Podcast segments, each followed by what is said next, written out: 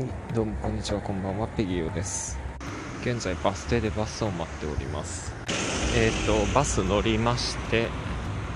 まあえっ、と乗って降りたところですね。今から泌尿器科行こうと思ってましてその1年に1回くらい検尿の検査をしておいた方がいいかなと思ってちょっと行ってる感じなんですよ。えっと、僕は、まあ、自営業なんでその検診とかがないんですよね。で自分で検診を受ければいいんですけどなんかこう検診受ける前にこうなんだろうなちょっとどっか体調が悪いみたいな感じでそれで、まあ、病院に行ってなんか一部検査だけしちゃって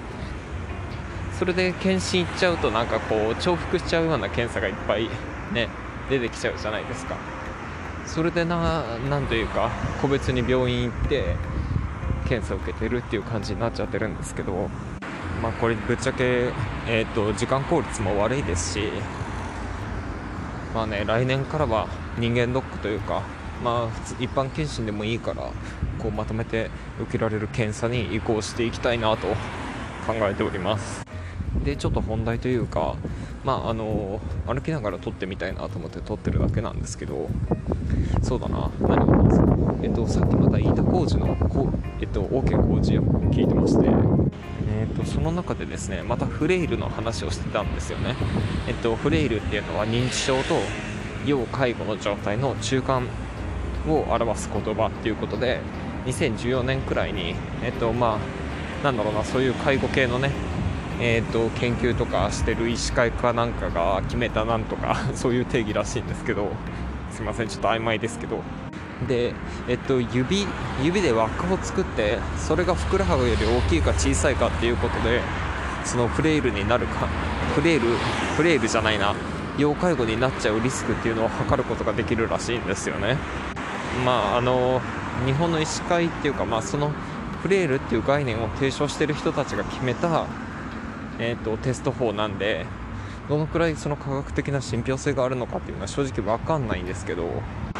両手の親指と親指人差し指と人差し指合わせて輪っかを作るじゃないですか。でその輪っかを作ってあ輪っかを作ってっていうかふくらはぎにその輪っかを当てて、まあ、輪っかで囲ってって言った方がいいのかな。言葉で説明するの難しいな。その輪っかで囲った時にその輪っかよりふくらはぎの方が太ければその分筋肉がついているっていう判断で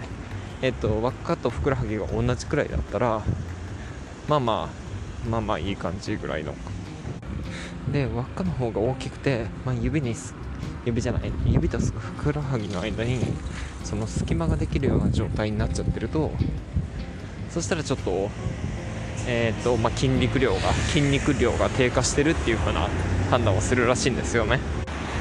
まあそれ筋肉じゃなくて脂肪だったらどうなんだっていう話なんですけど。ね、あの BMI 値もそうですけど脂肪と筋肉の区別をつけてないっていうか、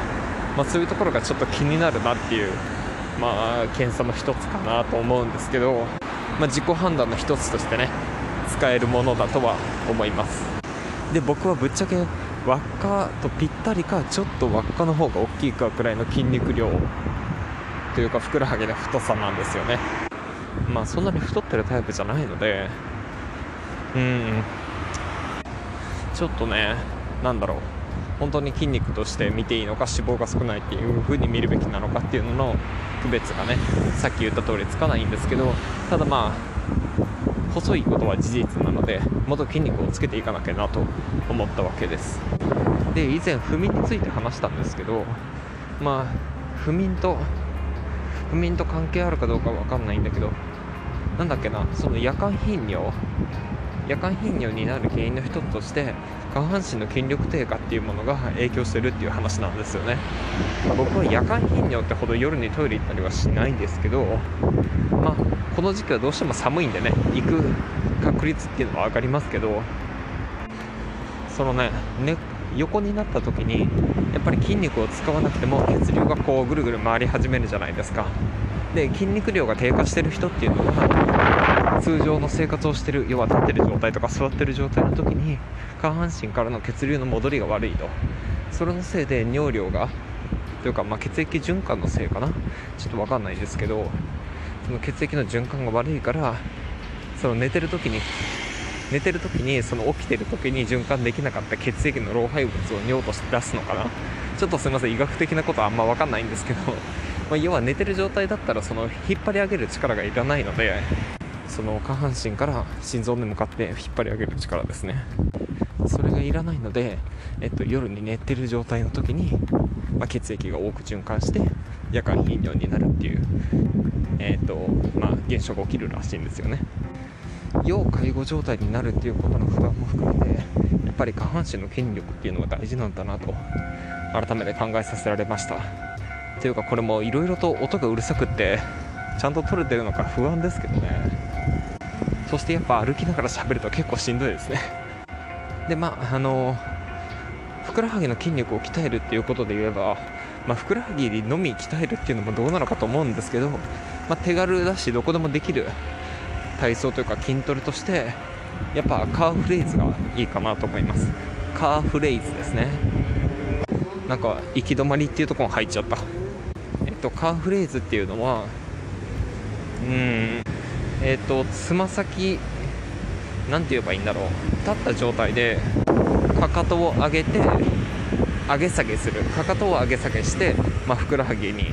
えー、っとふくらはぎの筋肉を鍛えていくっていう体操ですね、まあ、こんなもんどうやって言葉で説明したらいいのか分かんないですけど、まあ、要は背伸びする状態か。背伸びをしたような状態になってまた戻してっていうのを繰り返す。そういった体操というか筋トレなんですけど、まあ、あの信号の待ち信号待ってる時とかそういう時にもできますし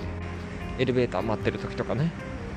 そんなあのほんのちょっとした時間でも軽くできなできる体操というか、まあ、筋トレなので、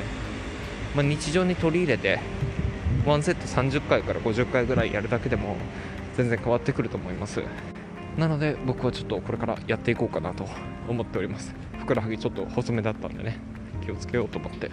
でまあそうだな。まあ合わせてスクワットとかもね取り入れて下半身の筋力をしっかり鍛えて要介護にならないようにしていきたいなと思っております。まあ今日はそんな感じでえっとフレイルの話と、まあ、検診の話っていうことでした、まあ、みんなも筋トレしましょうということで締めたいと思います。ではお疲れ様でした。ペギーヨでした。